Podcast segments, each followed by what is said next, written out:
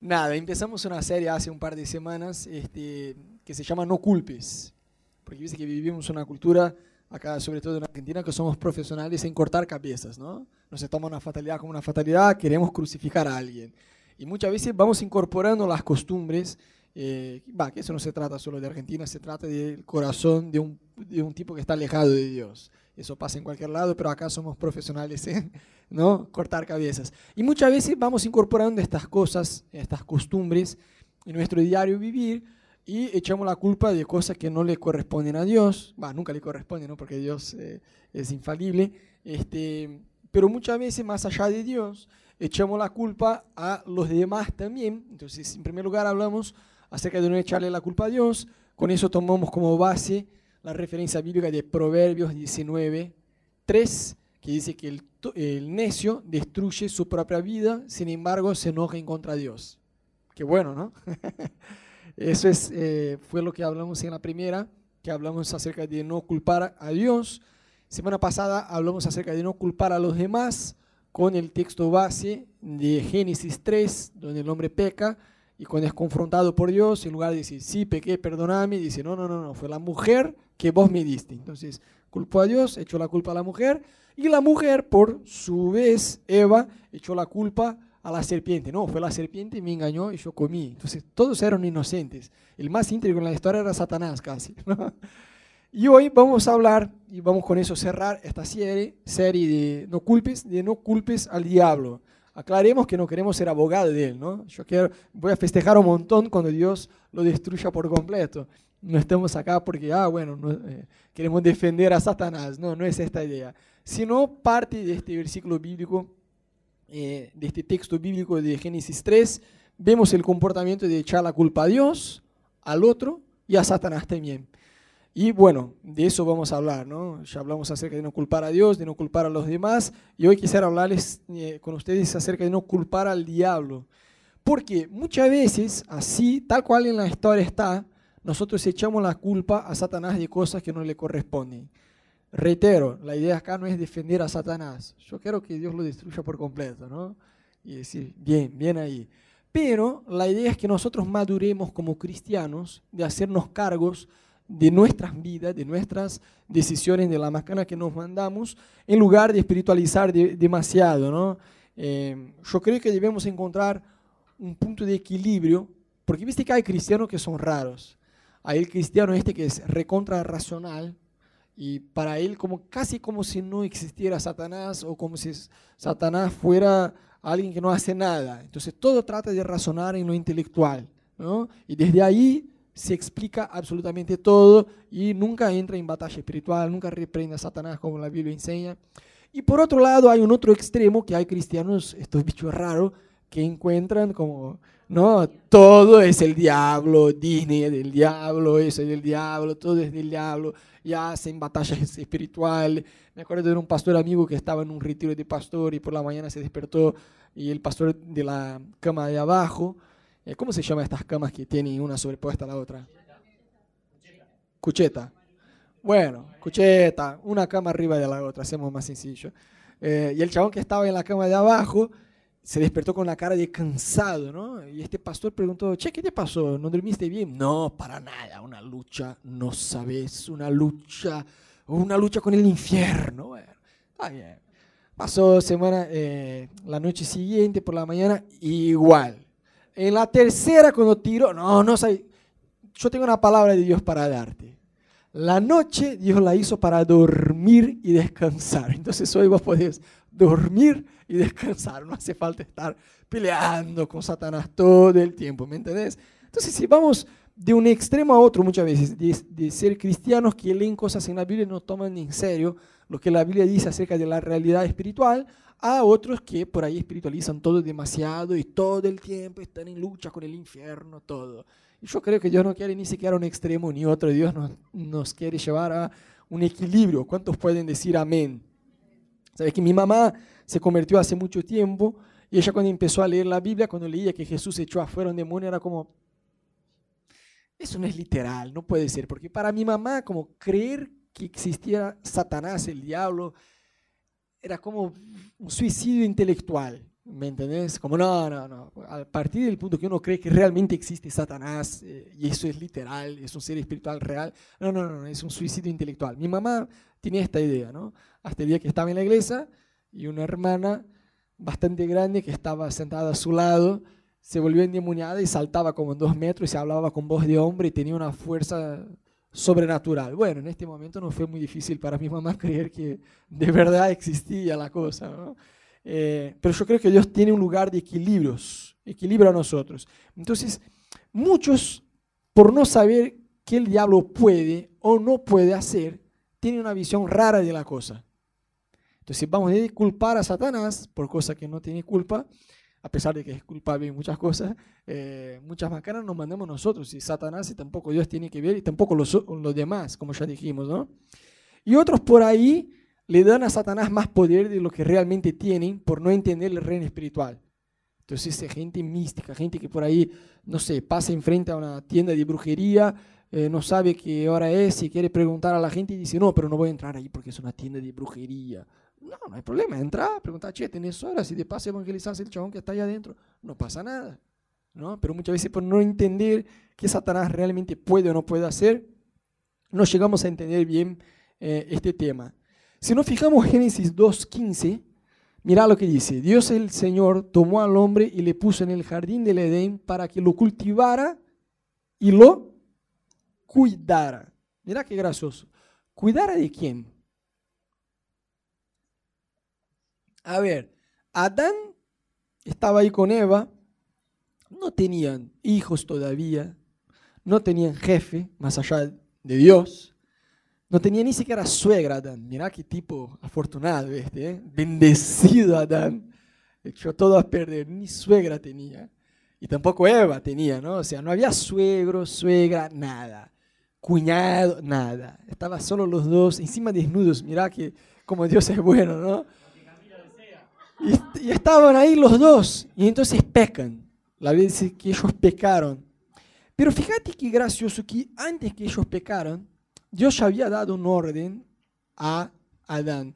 Hay gente que dice que por ahí el trabajo es consecuencia del pecado. Yo no. A ver, sí, como parte de la consecuencia del pecado, Dios dijo, con el sudor de tu cara vas a comer, o sea, vas a trabajar.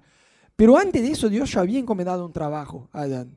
Mira que acá el hombre no había pecado. El trabajo es una bendición. Gracias por los 50 mens que yo escuché, ¿no? El trabajo es una bendición, no es solo fruto del pecado. Porque antes que el hombre pecara, Dios ya había dado trabajo al hombre que cultivara el jardín y lo cuidara. ¿Cuidara de quién? ¿De quién? ¿Qué opinan? De la suegra que iba a venir. No, no había suegra. Cuidara de Satanás. Entonces, cuando la serpiente se presenta a Eva, ya no debería estar ahí. ¿Me entendés? Le tocaba al hombre cuidar del jardín. Porque la Biblia es muy clara, Efesios 6, 12, dice, porque nuestra lucha no es contra seres humanos, sino contra poderes, contra autoridades, contra potestades que dominan este mundo de tinieblas, contra fuerzas espirituales malignas en las regiones celestiales. Es lo que dice la Biblia. Entonces, hay una lucha espiritual. Si por un lado no podemos ser creyentes eh, exagerados que miran diablo y Satanás en todo. Por otro lado, tampoco podemos ser cristianos tontos que eh, eh, ignoran la realidad del reino espiritual. ¿Me siguen? Yo creo que hay un punto intermedio que debemos conocer. Y la Biblia dice, ¿no? en otras versiones dice, nuestra lucha no es contra carne o sangre. En otras palabras, no es contra seres humanos. Y es algo que debemos pensar, porque muchas veces lo que Satanás hace es justamente usar personas.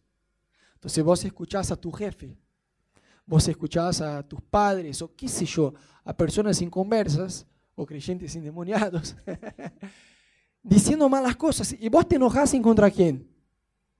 En contra la persona. Yo cuando me convertí, chicos, no es fuerza de expresión, literalmente mi papá se volvió endemoniado. Pero no de caer al piso y babar, viste, como cambia así en las primeras veces acá en la iglesia. Este, no, mi papá se volvía endemoniado, pero con sus actitudes. Me llamaba por teléfono gritando, pero literalmente endemoniado. Y muchas veces yo me enojaba en contra quién? En contra mi papá. Porque yo miraba mi papá, escuchaba la voz de mi papá y yo pensaba que las palabras eran de Mi papá, hasta el día que yo leí este versículo y dije, ah, mira, nuestra lucha no es en contra seres humanos, sino contra poderes celestiales. Entonces yo me di cuenta, ah, cuando voy a la iglesia y mi papá se vuelve loco porque me estoy yendo a la iglesia, no es mi papá volviéndose loco, es el perro, ¿me entendés? Entonces ahí empecé a cambiar. Muchas veces estaba en la casa de mi papá y mi papá gritaba y se enojaba. Yo decía, bancame un cachito que paso al baño. Iba al baño, cerraba la puerta y ahí oraba. Me estaba ahí cinco minutos orando, reprendía, abría la puerta del baño, salía, mi papá estaba un ángel. ¿Viste? Casi que volando. Vos decías, ah, ahora entendí cómo va la cosa. Y vos tenés que discernir eso, porque si vos no discernir, no discernís lo que está pasando en el reino espiritual, te enojas, eh, luchas la lucha equivocada, ¿me entendés? Tenés que luchar la pelea correcta. Es como el torero, torero dice igual, ¿no? Y ahí viene el toro con todo. ¿Por qué el toro no mata al tipo, al torero? Porque apunta en el blanco equivocado, apunta en el tejido blanco en lugar de apuntar al torero. Satanás así igual con nosotros. Usa el jefe, usa la suegra, usa, ¿me entendés? Y vos te enojas con otras personas en lugar de luchar la lucha correcta. Obviamente no puedes espiritual, espiritualizar todo, ¿no? Tu marido te habla mal porque está de mal humor, yo te reprendo en el nombre de Jesús. Está de mal humor, déjalo, déjalo ahí en el sillón un cachito, ya, ya va a estar bien. Pero fíjate que Pablo nos dice en 2 de Corintios 2, de 10 a 11, para que Satanás no se... A ver, déjame darte el contexto antes de, leer, ¿no? En, los en el versículo anterior, Pablo está diciendo acerca de la importancia de perdonar. Y entonces sigue, ¿no? Para que, entonces está diciendo, chicos, es importante que tengamos, practiquemos el perdón uno a otro. Para que Satanás no se aproveche de nosotros, pues no ignoramos sus artimañas. Al diablo le encanta un creyente que es tonto, que ignora sus artimañas, porque puede hacer lo que quiera y el tipo al no discernir está ahí, está al horno, ¿no? Porque Satanás puede hacer lo que quiere, lo que se le cante, y la persona no sabe cómo actuar. Este, yo por muchos años he pedido a Dios, he orado por discernimiento espiritual, porque dice que la Biblia dice que Dios eh, compartió con nosotros dones y a cada uno se le dio distintos dones espirituales, no son iguales. El don que vos tenés quizás no sea igual que el que está a tu lado. Así funciona. Yo el don de discernimiento espiritual nunca lo tuve, de verdad, nunca lo tuve. Eh, no sé, una persona en la iglesia se pone a reír, a carcajadas. Yo no sé si la persona está siendo llena del Espíritu Santo, si está endemoniada o si es un tipo que se emocionó, si es un loco que está en la iglesia. ¿Me? Ana eh, tiene el don eh, de discernimiento espiritual. Vamos a la casa de alguien, salimos de allá y Ana dice, yo sentí un espíritu de tristeza en esta persona. Yo dice, pero la persona estaba bien, se reía y todo, estaba sonriendo todo el tiempo. No, no, pero y después al, al, final charlas con la persona y la persona, no, pasa que yo estoy. Y vos decís, wow. O a veces estamos haciendo liberación con alguien y Ana dice, a ver, hay un espíritu X. Y ella dice, no, yo siento que hay un espíritu de depresión. bien, está bueno eso, ¿eh? Yo no tengo este don, pero bueno, me casé con alguien que tiene, así que bien, zafamos. Pero por lo menos el don de discernir cuando Satanás está obrando debemos tener. Te estoy diciendo que vos tenés que tener el don espiritual que Ana tiene, pero el discernimiento básico de entender cómo Satanás obra, debemos saber, porque como dice la Biblia, no podemos ignorar sus artimañas. Y fíjate que ahí Pablo está hablando en el contexto de perdonar. Es decir, cuando yo no perdono, ¿qué autoridad tengo en el reino espiritual? Cero. Tiré por la basura toda autoridad que Dios me dio cuando yo estoy enojado, amargado con alguien y no, no elijo perdonar. Porque como ya dijimos en otras veces, perdón no es un sentimiento, aunque el sentimiento sea parte del proceso de perdonar, perdón es una decisión, el sentimiento sigue la decisión. Entonces, vos tenés que elegir perdonar y tener actitudes de perdonar. Yo ya les compartí otra vez que estaba amargado hace muchos años allá en Brasil con un hermano de la iglesia que me había fallado olímpicamente y yo estaba muy enojado con el tipo y yo trataba de evitarlo. Porque viste que cuando uno está amargado, lo primero que hace, el primer síntoma que salta es alejarse, aislarse de todos. Entonces el hermano venía por un pasillo, yo me iba por el otro. Y un día en mi habitación, yo dije, bueno, está bien, Dios, yo elijo perdonar. Y Dios me dijo, bueno, si vos elegís perdonar, actúa como quien eligió perdonar. Está bien. Entonces yo encontraba el chabón, en lugar de huir del tipo, yo, bueno, voy por el pasillo, ahí está este desgraciado, está bien, perdón señor, ahí está este bendecido hermano, voy por el pasillo y le saludaba. lo abrazaba con fuerza, como para que él se quedara sin aire. Me decía, ¿qué haces, querido? ¿Cómo andás? Qué bueno verte. Y yo decía, Dios, ahí ya no da más. Yo estoy como, no, qué hipócrita estoy siendo. Qué bueno verte. No me parece bueno verlo. Es más, tengo que esforzarme por abrazarlo. Entonces yo soy un hipócrita. Y un día yo estaba quejándome en la habitación y Dios me dijo, vos no sos un hipócrita. Vos no elegiste perdonar. sí, hipócrita sería si no actuaras como alguien que eligió perdonar. ¿Cuánto me siguen? Es así. Y bueno, fue un proceso. Y con el paso del tiempo dejé ya salía natural, porque realmente perdoné. Pasa que muchas veces nosotros no entendemos que la falta de perdón también nos quita la autoridad que Dios nos dio. Y por eso Pablo dice, no ignoremos sus artimañas, aprendamos a perdonar unos a otros. Entonces, ¿cómo Satanás actúa? Satanás siempre cuestiona la palabra de Dios. A mí me causa gracia, hermanos, que dejen ahí la Biblia abierta en Salmo 91. Mira que había en Salmo, ¿eh? Dejan abierta la Biblia en Salmo 91. Un mes ahí, con polvo arriba de la Biblia. Como si eso produjera por sí solo alguna suerte de protección espiritual. Chicos, Satanás mencionó de memoria a Jesús, al Hijo de Dios en el desierto, Salmo 91. O sea, Satanás obra, actúa distorsionando la palabra de Dios. Por eso que la tenemos que tener clara, como ya dijimos, ¿cómo puedes diferenciar algo trucho de algo verdadero? La Biblia dice que Satanás es el padre de la mentira. ¿Qué es el padre de la mentira? Alguien que genera mentira. Si fuéramos a enfrentar a Satanás solamente con nuestra capacidad natural, perdimos. Chao. ¿Me entendés? Porque es un ser espiritual bastante inteligente que tiene a sus artimañas, como dice la Biblia. Entonces, ¿cómo vos diferenciás un billete trucho de un verdadero? Con la, con la lapicera que... No, ya hay billetes truchos que te toman la lapicera igual. ¿Cómo haces? La textura, está bien, pero en otras palabras, tenés que conocer qué? El real, el verdadero.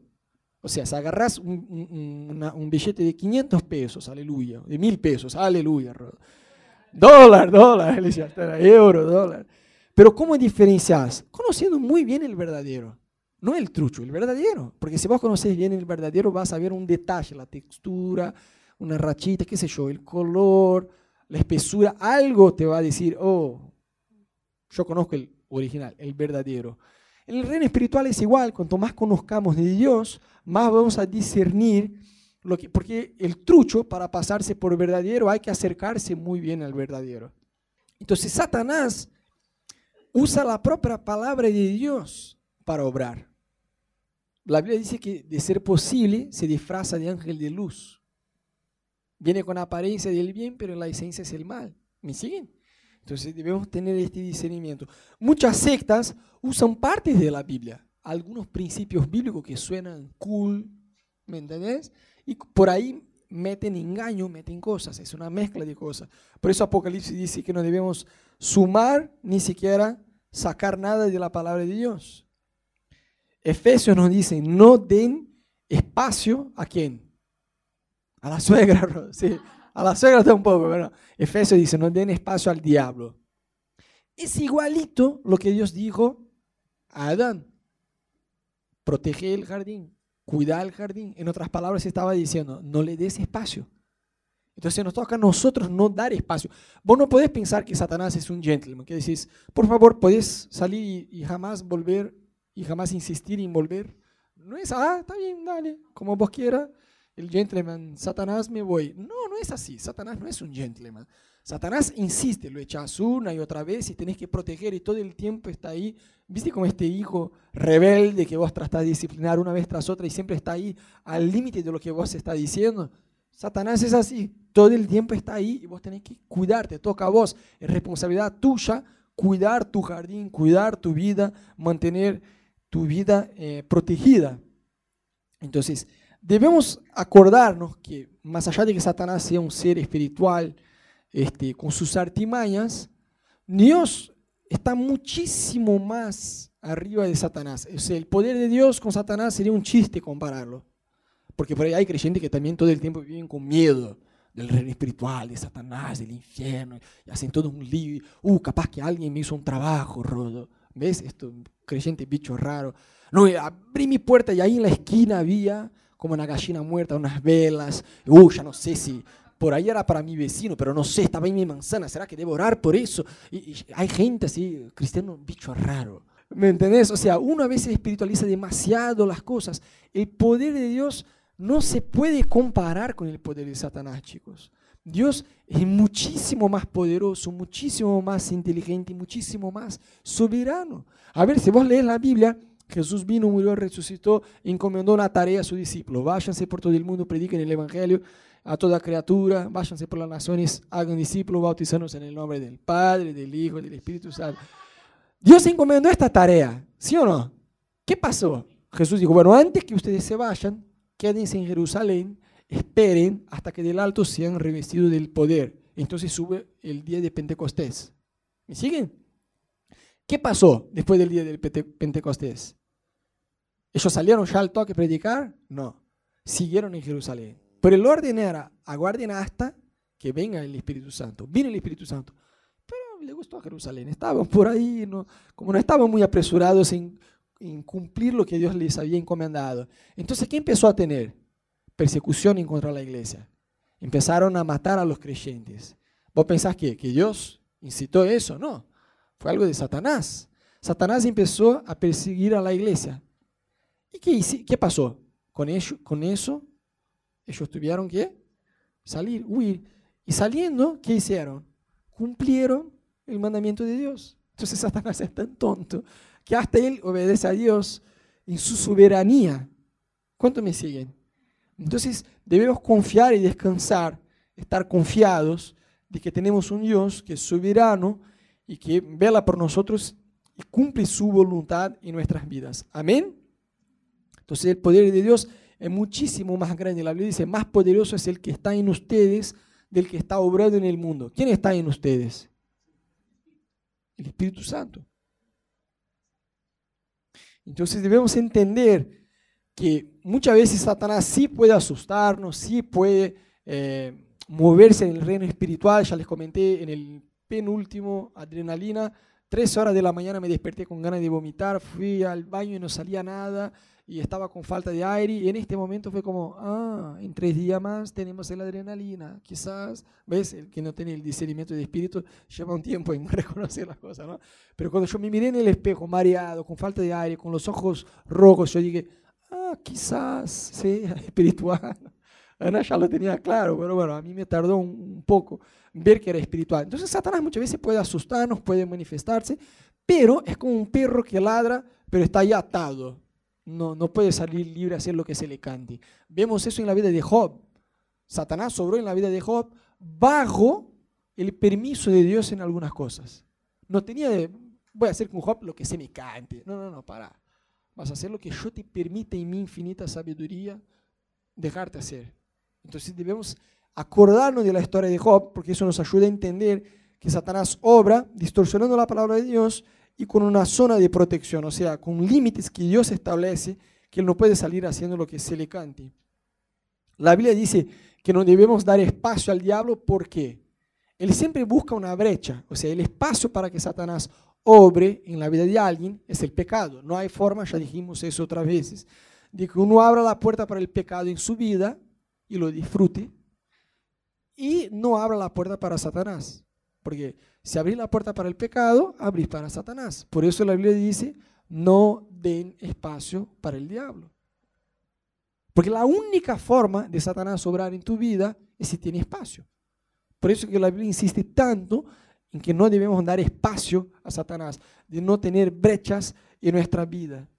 Por eso está buenísimo engancharse en un GBO, abrirse con alguien, tener un líder que pueda acompañar tu vida. Eso es una, una cerca de protección en tu vida espiritual, ¿me entendés? Eso te ayuda a estar ahí, ¿no? Con esta protección activa en tu diario vivir. Muchas veces uno tiene como que una actitud de espiritualizar demasiado las cosas. Yo me acuerdo de un hermano ya hace tiempo, no te voy a decir si fue acá o en Brasil eso, para que no digan quién fue, a ver quién había un hermano que venía a las reuniones que teníamos en nuestra casa y recién se había comprado un auto. Y este tipo a la hora de, vender, de comprar el auto nuevo, tuvo que vender, deshacerse de su auto viejo, ¿no? Y a la hora de entregar el auto viejo en la, en la concesionaria, en el concesionario, el chabón, mientras estaba manejando, el, auto empezó a pifiar ahí, ¿no? Y a la hora de entregar, pero llegó hasta el taller que tenía que entregar ahí, ¿no? El auto. Y el tipo le preguntó, ¿y el auto cómo va? ¿De 10? Sí, de 10. Porque digo, no, no, por Dios, ahora yo estoy intrigando el auto, justo ahora me toca, el auto me, sal, me salta problema, no, yo llego ahí. Si el chabón encuentra el problema, me dice, ah, mira vos, saltó ahora. Y dentro de todo no estoy mintiendo, porque saltó, digo, ahora mientras venía. Pero el chabón no fue creyente posta de decir, no, mira, de 10 no, venía de 10, pero ahora en justo en camino saltó este problema. El chabón dejó el auto, entregó la llave, como, pero bueno, si dice, está bien, bueno, descontar lo que tenga que descontar, pero si no se da cuenta, que gaste la plata él para arreglar, ¿me entendés? Se quedó calladito, como un creyente cara dura, o mejor, como un inconverso, ¿no? un creyente no iba a ser, pero bueno. Y ahí se compró el auto nuevo. Entonces el auto nuevo en la primera semana se choca. Aleluya. Un choque tranqui, nada así. En la segunda salta un problema mecánico. Está bien. En la tercera viene a casa en la reunión que hacíamos allí y alguien, eh, no me acuerdo si pincharon el, eh, la cubierta, algo así, se dañaron el auto mientras estaba ahí. Tercera semana, bien, vamos, tres semanas de brecha. Va por la cuarta semana, le rompieron el vidrio para sacar el sonido ahí. Entonces el chabón ya agotado, enojado con la situación, un día viene a casa y dice, Rodo, yo te quiero pedir una cosa, que bajes conmigo y imponga las manos en mi auto y lo bendigas, porque Satanás está luchando, ¿ves? Y yo ya sabía de la historia, porque el chabón me contó así como si nada, ¿no? La anterior del viejo. Yo dije, mira, yo no tengo drama en orar para que Dios bendiga todo lo que vos tenés en tu vida, pero mira, eh, no, no, es así. Bueno, salí Satanás en el nombre de Jesús, amén. Vamos a hablar de carácter. Vos fuiste a entregar tu auto viejo, viste que estaba pifiando, no le dijiste nada al chaval.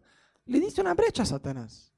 Es sencillo así. Dios, perdóname, debería haber dicho, me faltó carácter de cristiano a la hora de hacerlo, perdóname y listo, no lo voy a hacer. Paga lo que tenés que pagar, gasta, ya te aseguro que gastaste mucho más plata con estas cuatro semanas, con todo lo que te pasó, en lugar de cuando entregaste el auto hubieras dicho la verdad. Mira, te estoy entregando el auto, pero no va de 10, hay este problema. Por ahí no te cobrarían, o por ahí te cobrarían, qué sé yo, mitad, mitad, no sé.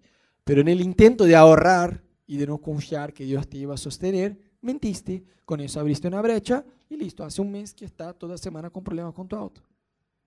Y nunca más volvió a la iglesia.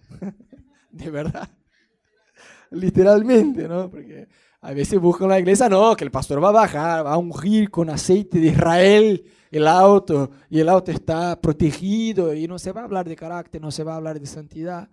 Eh, bueno, que Dios te bendiga. Muchas veces espiritualizamos como demasiado las cosas. Entonces, ¿cómo puedo mantenerme protegido? Mira lo que dice Efesios 6:11. Pónganse toda la armadura de Dios para que puedan hacer frente a las artimañas del diablo. Entonces, en primer lugar, Pablo nos dice que no debemos ignorar sus artimañas. Después dice que debemos poner la armadura de Dios. Y ahí en el capítulo, la Biblia nombra, ¿no? Las sandalias del Evangelio de la Paz, la espada del Espíritu, que es la palabra de Dios, el escudo de la fe. Y la Biblia nombra varias cosas. Yo conozco creyentes que oran todos los días, Señor, yo pongo la espada del Espíritu no hay problema en orar así, pero tampoco la cosa es literal en este sentido. Tienes que entender el contexto del significado de la, de la armadura de Dios.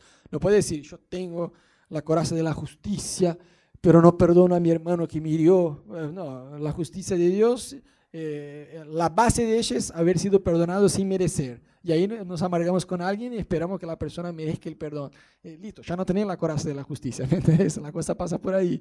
Entonces, la Biblia nombra eh, la, armadura de Dios en nuestra vida, pero básicamente eso tiene que ver con no tener brechas en nuestras vidas.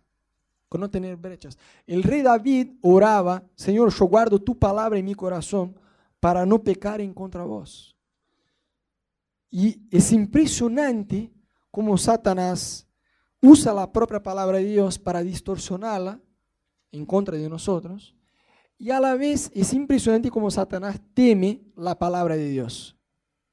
Una vez yo estaba con una, eh, con Ana estábamos con una persona que necesitaba eh, un periodo de liberación y se volvió endemoniada mal mientras teníamos el tiempo ahí con ella. Y en un determinado momento, cuando hablábamos, porque más allá de la liberación hay que hablar de la posición que la persona hay que tener después, ¿no? Digo, de no ser cualquier cosa. Porque ves que siempre es más fácil encontrar diablo en todo. Porque él echa la culpa a él, lo echas y listo, ya está. Pero cuando entendemos que pecado no hace Satanás, puede tentarnos, pero la brecha es nuestra, la responsabilidad es nuestra. Eh, ahí sí, se habla de arrepentimiento, entonces es mucho más fácil echar a Satanás en lugar de arrepentirse. Entonces, eh, ahí lo que pasó con, la, con, la, con, esta señora, lo que nosotros dijimos, mira, está bien, vamos a orar por vos, eso y el otro, pero vos tenés que tener palabra de Dios, tenés que conocer la Biblia. No te da para tener abierta en Salmo 91 y listo te vas a volver endemoniada de vuelta si, si no tenés la palabra de Dios clara. Y mientras, porque eso fue antes de orar con ella, ¿no? Mientras hablábamos con ella, una persona del equipo que estaba con nosotros quiso instalar en su celular una aplicación de, de la Biblia para que ella leyera en su celular. Y mientras la, eh, la, persona del equipo nuestro dijo, mira, pásame tu celular que te voy a instalar una aplicación de la Biblia. Ella dijo que una voz le decía a ella, te va a estafar los datos de tu celular. Mira la desesperación de Satanás de que ella no leyera la Biblia. Entonces, chicos, acá tenemos el manual de una vida exitosa. En tu trabajo, en tu familia, en tus emociones, en tu vida espiritual, está acá.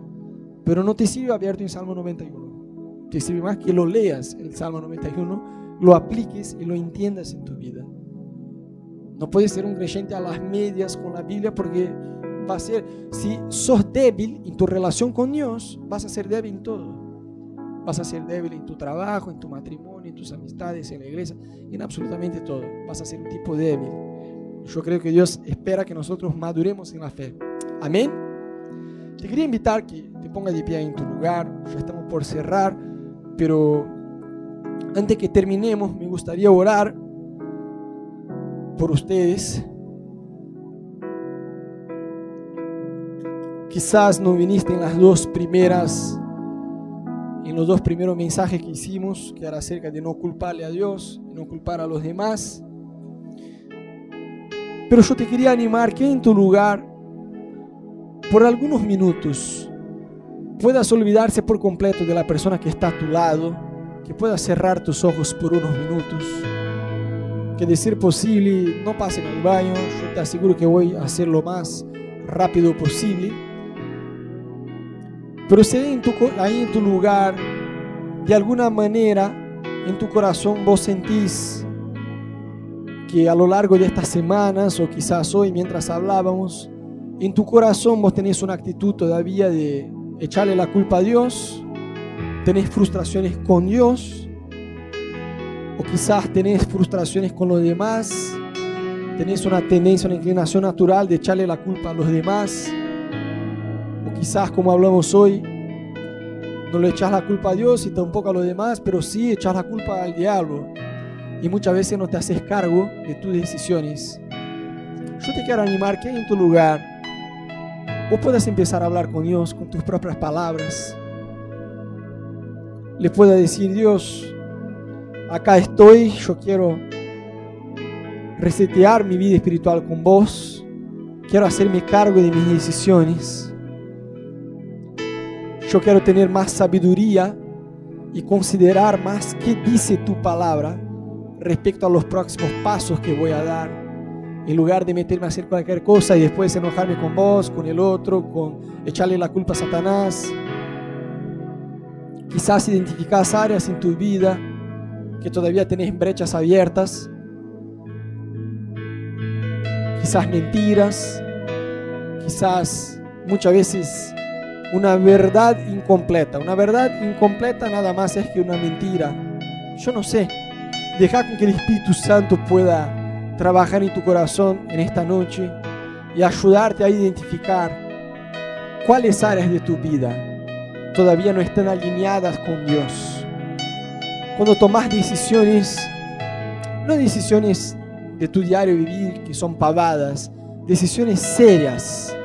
¿Le consultas a Dios o simplemente te mandas esperando que todo salga bien?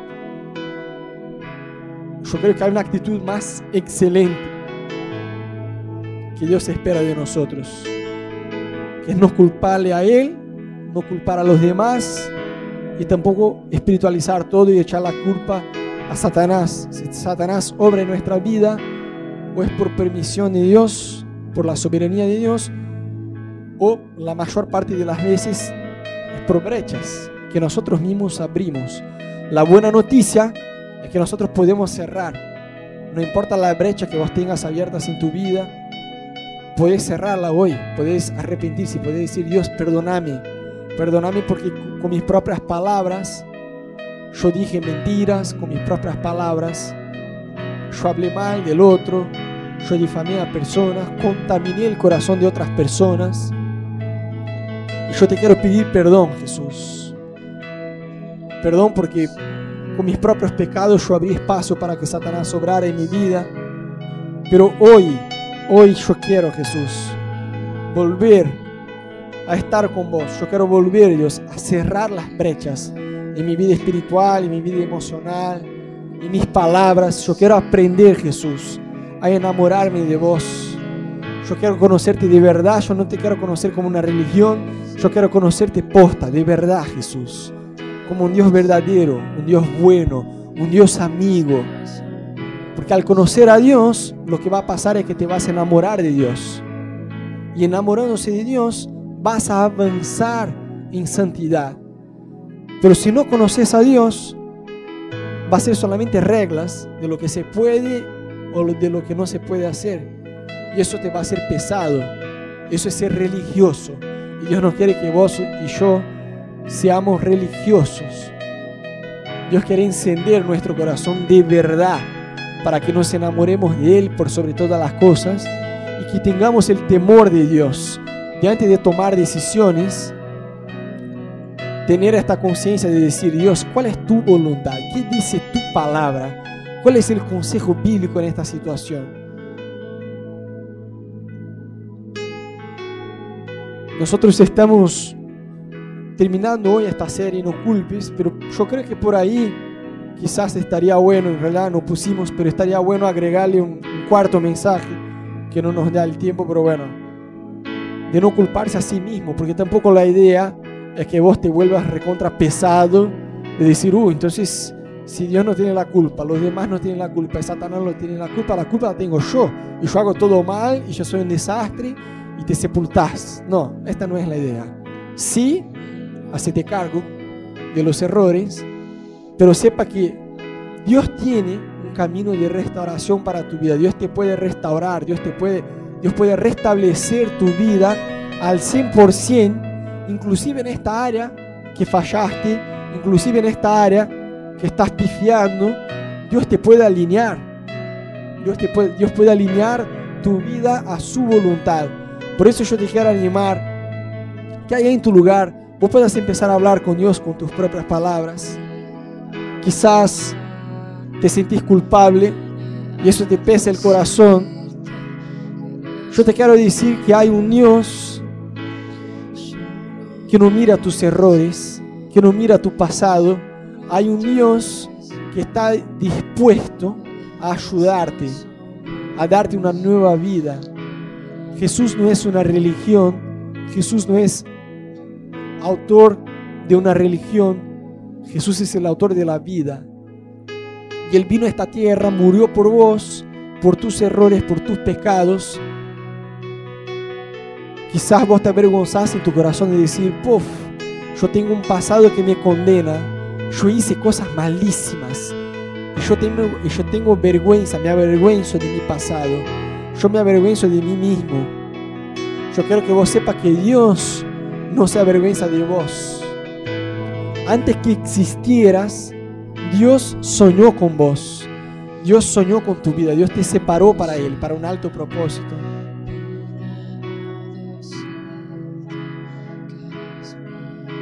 Yo quiero hacer una oración y me gustaría que ustedes la repitan. Es una oración entregándose a Jesús. Quizás vos nunca tuviste la posibilidad, la oportunidad de hacer esta oración entregándose a Jesús. Quizás crees en Jesús, pero nunca te entregaste a Él públicamente. Yo quisiera hacer una oración y quisiera que todos repitan esta oración. Y si al final vos estás de acuerdo, que vos puedas decir amén. Amén significa que así sea. Vas a estar diciendo que así sea en mi vida. Va a ser como un sello en tu vida. Y si no estás de acuerdo directamente, al final no digas amén y la oración se cancela por sí sola, está todo bien, no pasa nada. Pero de ojos cerrados y manos abiertas, todos, por favor, ahí en tu lugar, dile así conmigo, repetí en voz alta conmigo, dile, Señor Jesús, en esta noche yo entendí que soy pecador